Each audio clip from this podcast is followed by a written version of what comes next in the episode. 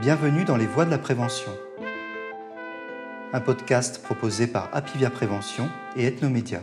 On a autant de bactéries dans notre intestin que de cellules dans notre corps. On a 25 fois plus de gènes dans notre microbiote que dans nos cellules humaines. Et, euh, et on sait que ce microbiote, il est absolument fondamental au fonctionnement normal de notre organisme. Notre monde est, plein de microbes. C'est un écosystème. Euh, notre immunité, une forme d'empreinte, perturbation du microbiote, la fonction barrière de l'intestin, les infections intestinales, maladies inflammatoires chroniques de l'intestin, maladie de Crohn et rectocolite hémorragique. Il faut agir sur l'alimentation le plus tôt possible dans la vie fibre végétale. Une connexion globale entre notre environnement et nous-mêmes via le microbiote. Je vous emmène aujourd'hui à la rencontre du professeur Harry Sokol. Ce gastro-entérologue du service gastro-entérologie et nutrition de l'hôpital Saint-Antoine à Paris est aussi chercheur à l'INSERM et à l'INRA, spécialiste internationalement reconnu du rôle du microbiote intestinal dans l'immunité. Ses travaux ont permis des avancées marquantes dans la compréhension du microbiote et il a notamment dirigé le premier essai clinique français de transplantation fécale chez des patients atteints de la maladie de Crohn. Comme si la double vocation du professeur Harry Sokol, surfant entre recherche fondamentale et pratique hospitalière, ne lui suffisait pas, l'explorateur de Colomb s'est trouvé une nouvelle passion, auteur de bande dessinée. En 2022, il co-signe avec la dessinatrice Judy une BD parue aux éditions Debec intitulée Les extraordinaires pouvoirs du ventre.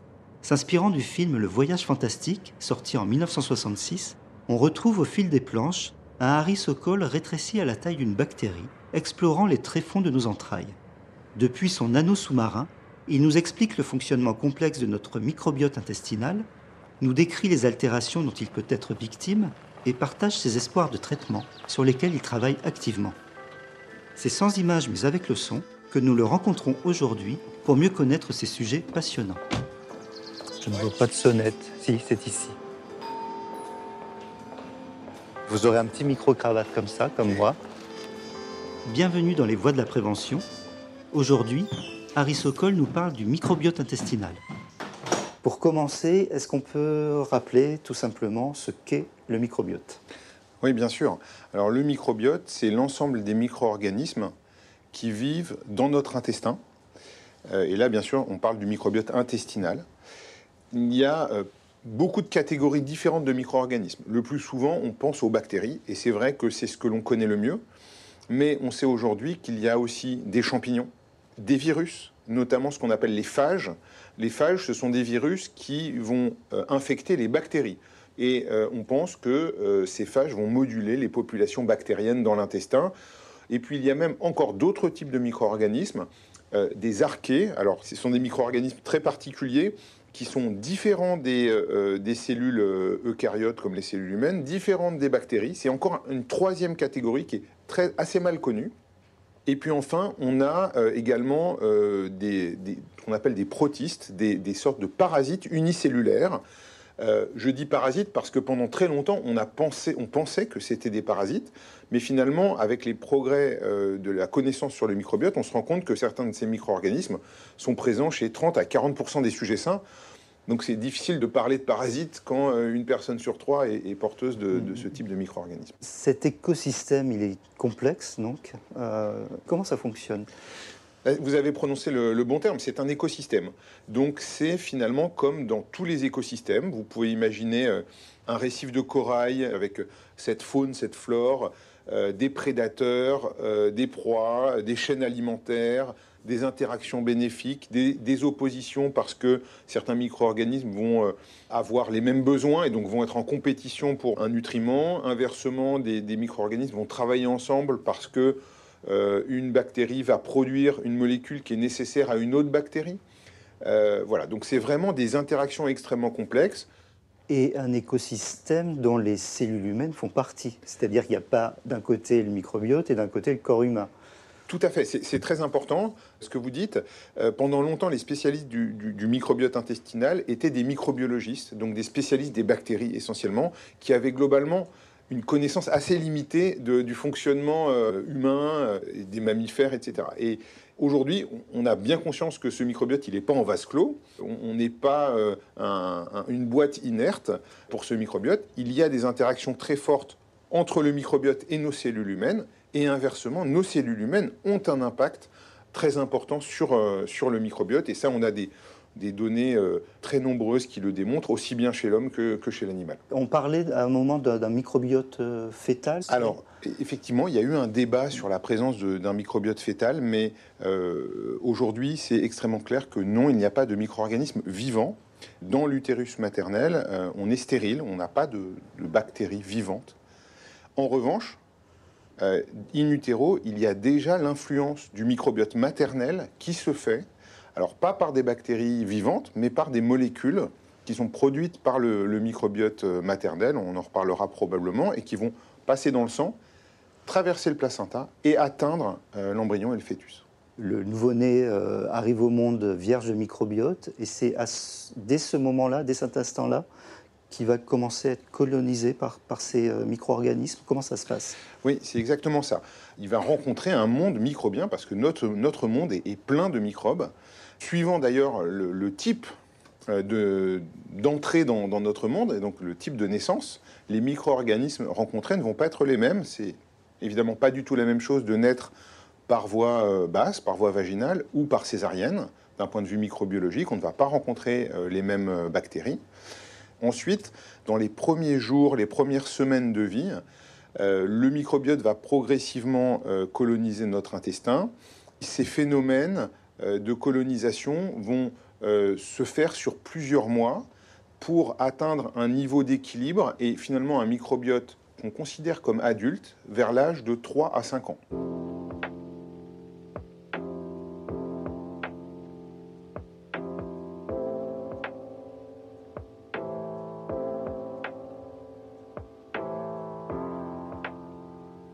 Les premières interactions euh, que, nos cellules humaines vont avoir avec le monde microbien vont avoir un effet euh, très important sur euh, tout le fonctionnement de notre organisme, notre immunité, la manière dont on, va réguler le- le- les sucres, les graisses, probablement même le, le mode de fonctionnement de notre cerveau. Et donc tous les facteurs qui vont modifier ou avoir un, un effet sur ces premières interactions avec le mode microbien peuvent avoir des conséquences euh, sur, euh, sur, sur tous ces phénomènes. Et donc, il y a bien sûr le mode d'accouchement qui va jouer un rôle, mais euh, le type d'alimentation va jouer un rôle également. C'est pas pareil d'avoir une alimentation avec du lait maternel ou du lait artificiel. On sait par exemple que dans le lait maternel, il y a des bactéries qui viennent de l'intestin de la mère, sans qu'on comprenne d'ailleurs absolument comment, comment elles arrivent là. On retrouve beaucoup de molécules issues du microbiote maternel qui ont circulé dans le sang et se retrouvent dans le lait.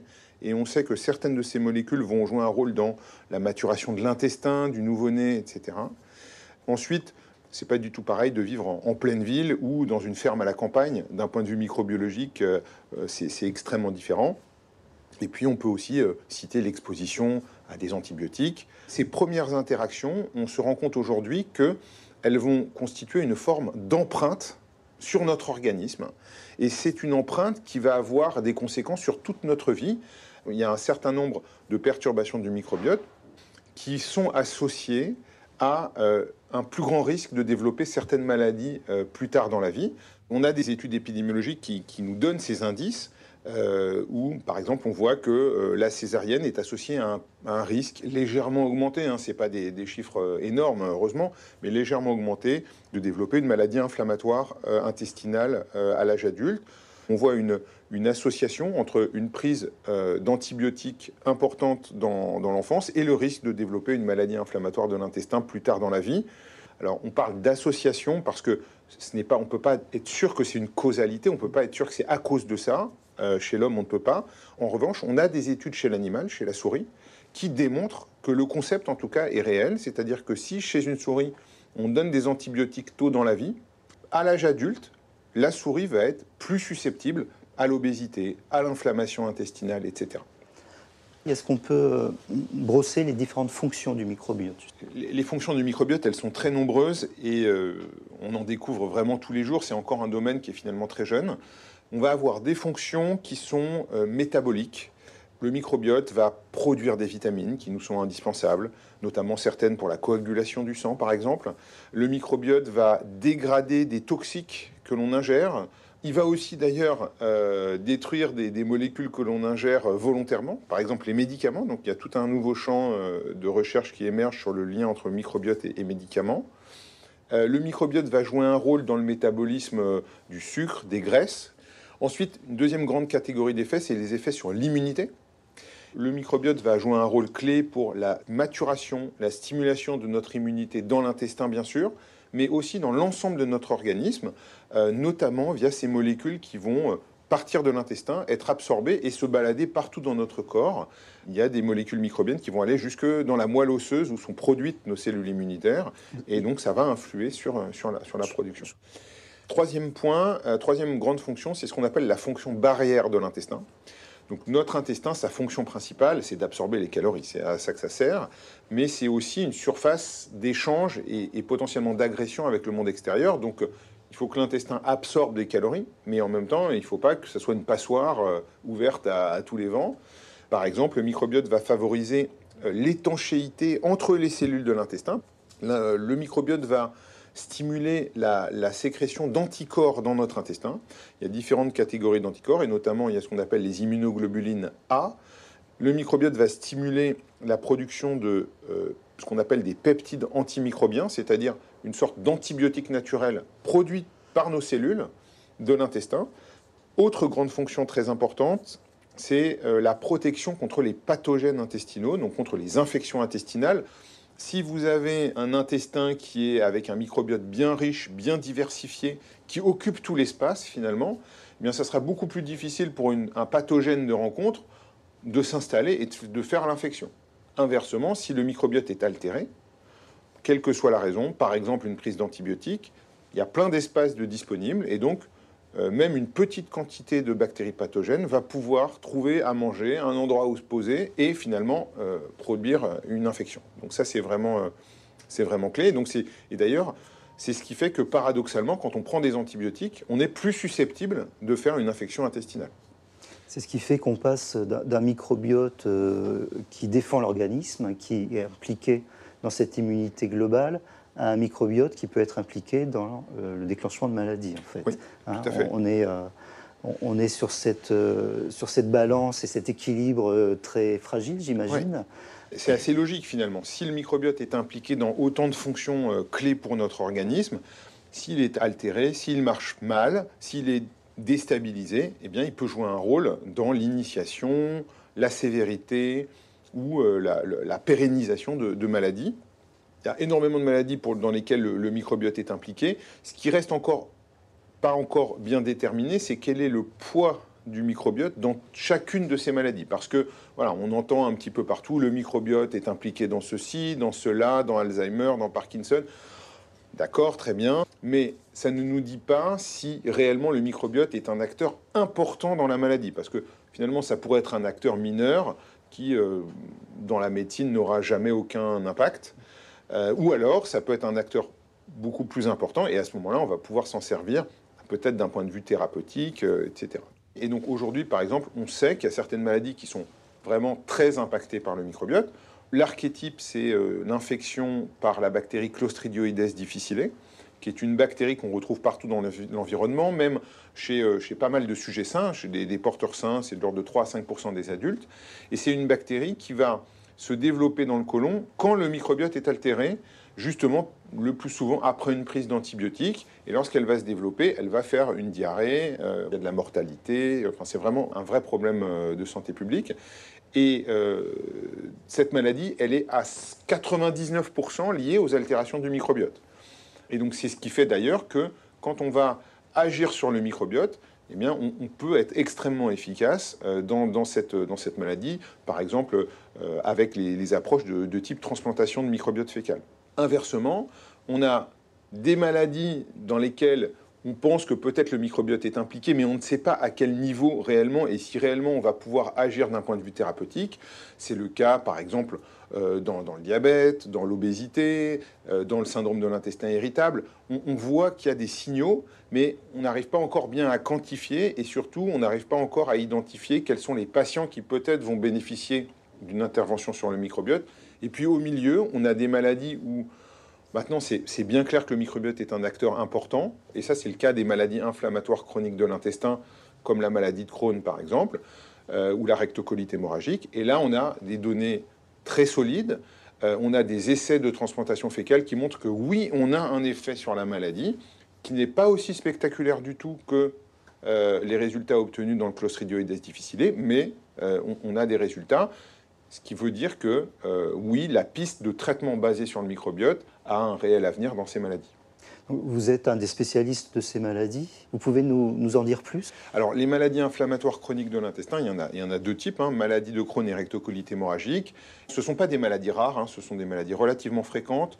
À peu près 250 000 patients en France. Euh, un risque de développer une maladie de ce type au cours de sa vie qui est supérieur à 1%, donc c'est vraiment pas rare. Euh, et ces maladies, elles sont liées au fait que le système immunitaire va s'activer dans l'intestin de manière inappropriée. Euh, le système immunitaire ne devrait pas s'activer et il s'active. Et cette activation, elle est liée à beaucoup de facteurs. Il y a souvent un terrain génétique euh, et il y a des facteurs d'environnement. Et puis au milieu, il y a le microbiote qui fait un petit peu la courroie d'entraînement entre, euh, entre tous ces facteurs. Ce microbiote, lorsqu'il est altéré, va favoriser l'émergence de, de, cette maladie. On en est où des, des traitements possibles? Aujourd'hui, la totalité ou la quasi-totalité des traitements ne ciblent que l'immunité et visent à essayer de bloquer l'activation du système immunitaire. Les concepts sont un peu toujours les mêmes, c'est taper sur l'immunité euh, pour euh, réduire son, activation inappropriée. Ça marche pas mal, euh, c'est pas la, panacée pour, pour, tous les patients malheureusement. si on compare aux autres maladies inflammatoires, sur la peau, par exemple, le psoriasis ou les maladies articulaires, arthrite, polyarthrite, spondylarthrite. En gros, les, maladies intestinales sont celles pour lesquelles ces médicaments marchent moins bien, malheureusement. Ça suggère qu'il bah, y a d'autres acteurs qui sont en, jeu, et donc probablement le, microbiote, justement. Donc, les stratégies qui, euh, émergent, c'est d'essayer bah, de jouer aussi sur le microbiote, peut-être pas seulement sur le microbiote. Il faut probablement essayer de cibler à la fois le microbiote et le système immunitaire. On espère qu'en ciblant le microbiote, on pourra réduire euh, les traitements immunosuppresseurs qui sont associés quand même à potentiellement des effets secondaires, des risques d'infection, des risques pour certains d'entre eux de cancer. Ce sont des maladies de toute la vie, 20 euh, ans, 30 ans, 40 ans. Donc euh, il faut aussi gérer ce temps long, essayer de limiter les risques de toxicité et potentiellement bah, réduire la charge en immunosuppresseurs sur des longues durées, c'est quand même euh, un objectif qui est très souhaitable.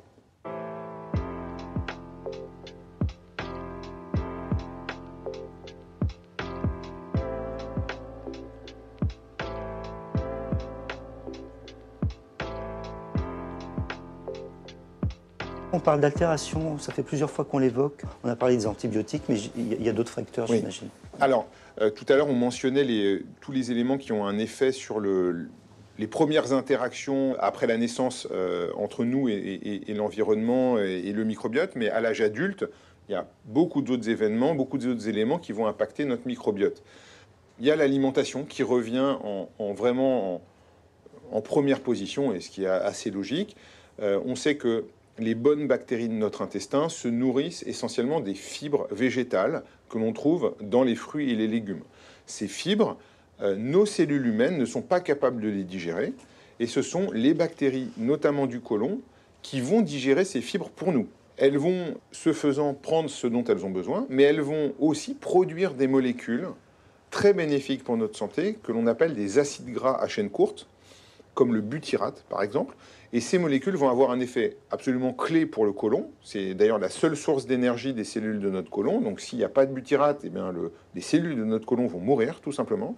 Ce butyrate va aussi avoir des effets sur notre immunité, de régulation de l'immunité, sur le métabolisme énergétique, même sur le cerveau. Donc ça a vraiment, ce sont des molécules qui ont des effets euh, euh, extrêmement larges.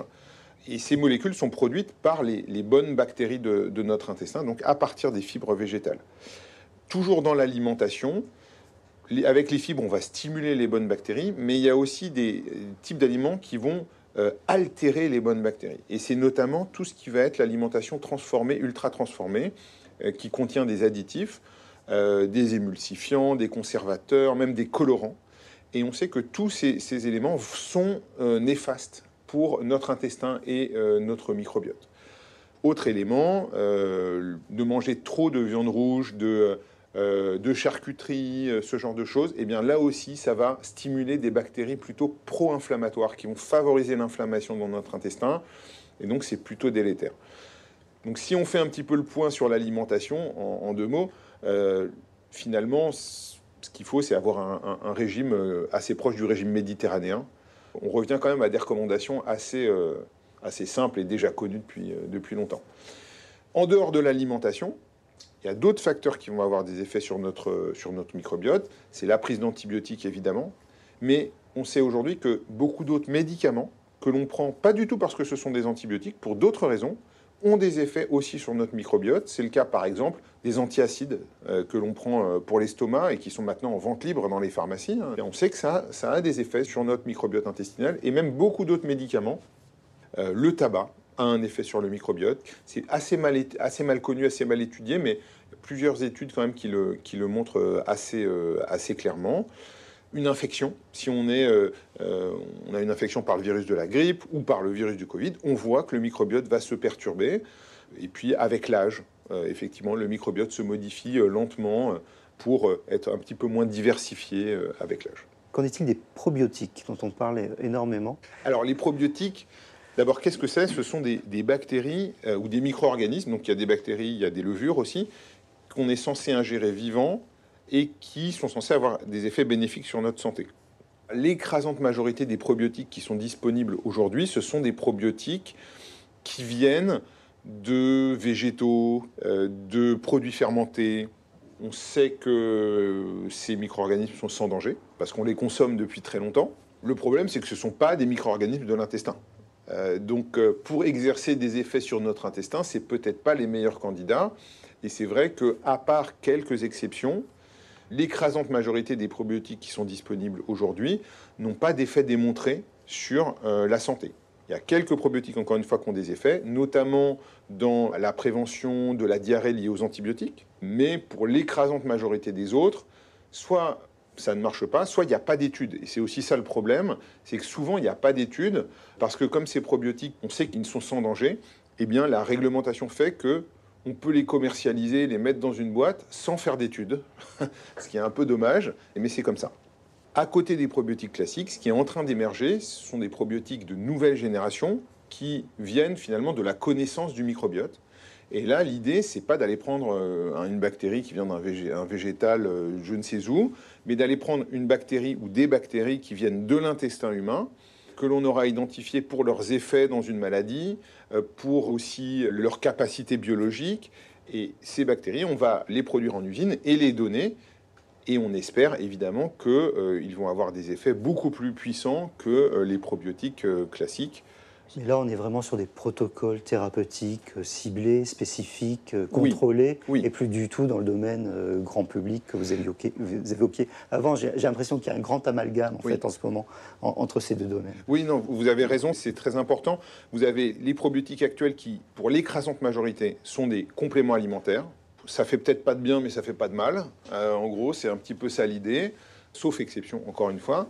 Là, avec les probiotiques de nouvelle génération, l'objectif, en tout cas pour certains d'entre eux, c'est vraiment d'en faire des médicaments.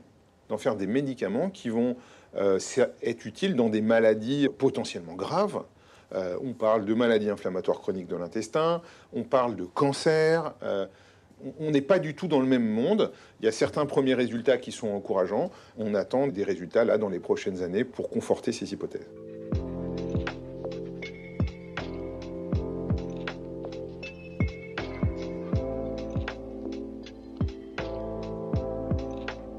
On parlait de, greffe fécale aussi. Vous pouvez nous dire dans quel cas elle peut, s'appliquer, cette greffe? La greffe fécale ou transplantation, De, microbiote, de microbiote fécal, le concept, il est très simple, c'est de remplacer le microbiote altéré dans une maladie dans laquelle on pense bien sûr que le microbiote joue un rôle, par un microbiote sain, en espérant avoir des effets euh, thérapeutiques.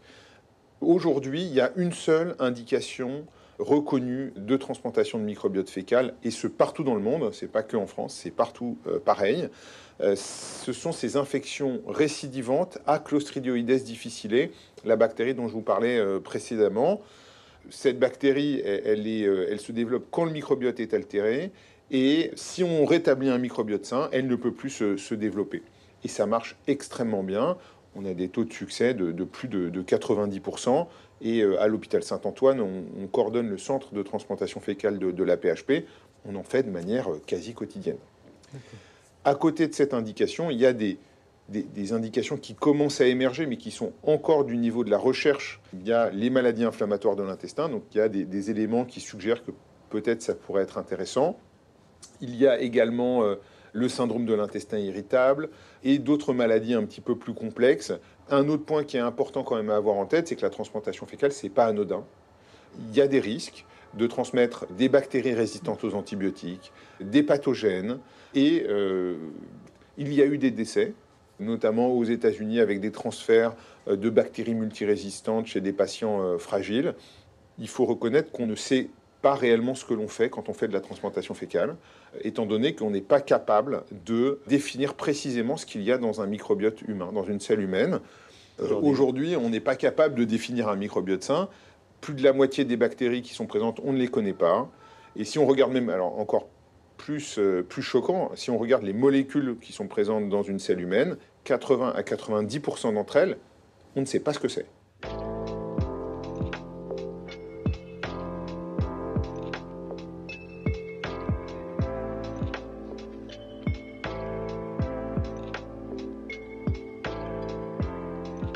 Quand on fait le bilan, on a autant de bactéries dans notre intestin que de cellules dans notre corps.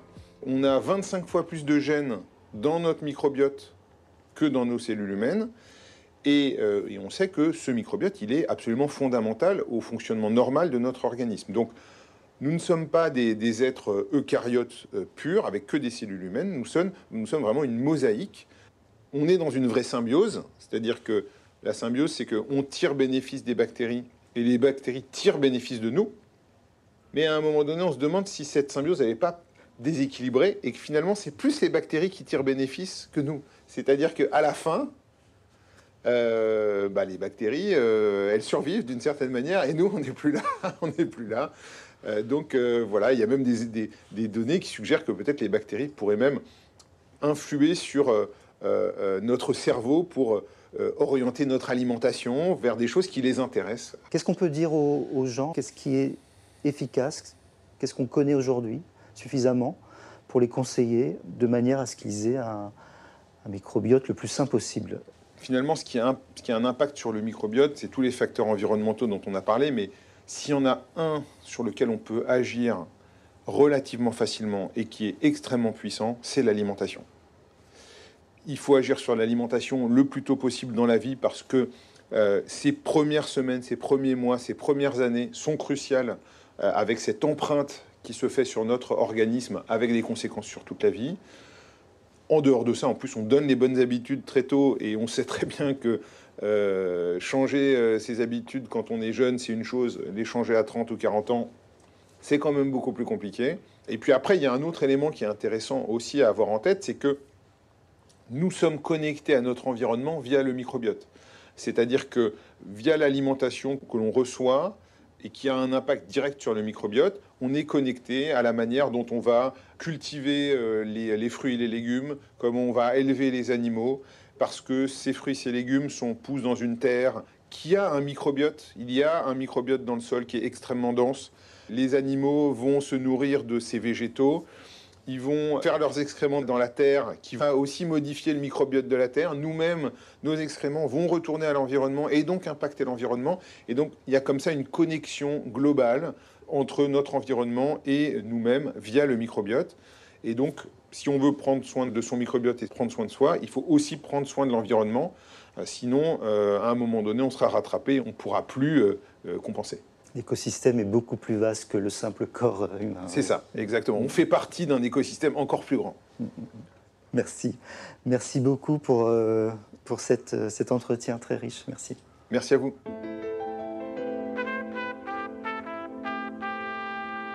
Je vous invite à lire la bande dessinée signée Harry Sokol et Judy, Les extraordinaires pouvoirs du ventre, paru aux éditions Debec en octobre 2022. Dans un format accessible et ludique, le chercheur et la dessinatrice nous offrent une exploration pédagogique et très complète de notre microbiote basée sur les connaissances les plus récentes. Merci de nous avoir accompagnés dans cet épisode des Voix de la Prévention, un podcast proposé par Apivia Prévention et Ethnomédia, auteur Jean-Christophe Moine, avec Séverine Rolly à l'enregistrement et David Trescos au mixage. Continuez à vous informer sur le site apivia-prévention.fr N'oubliez pas de vous abonner à notre podcast et de le partager. Et surtout, prenez soin de vous.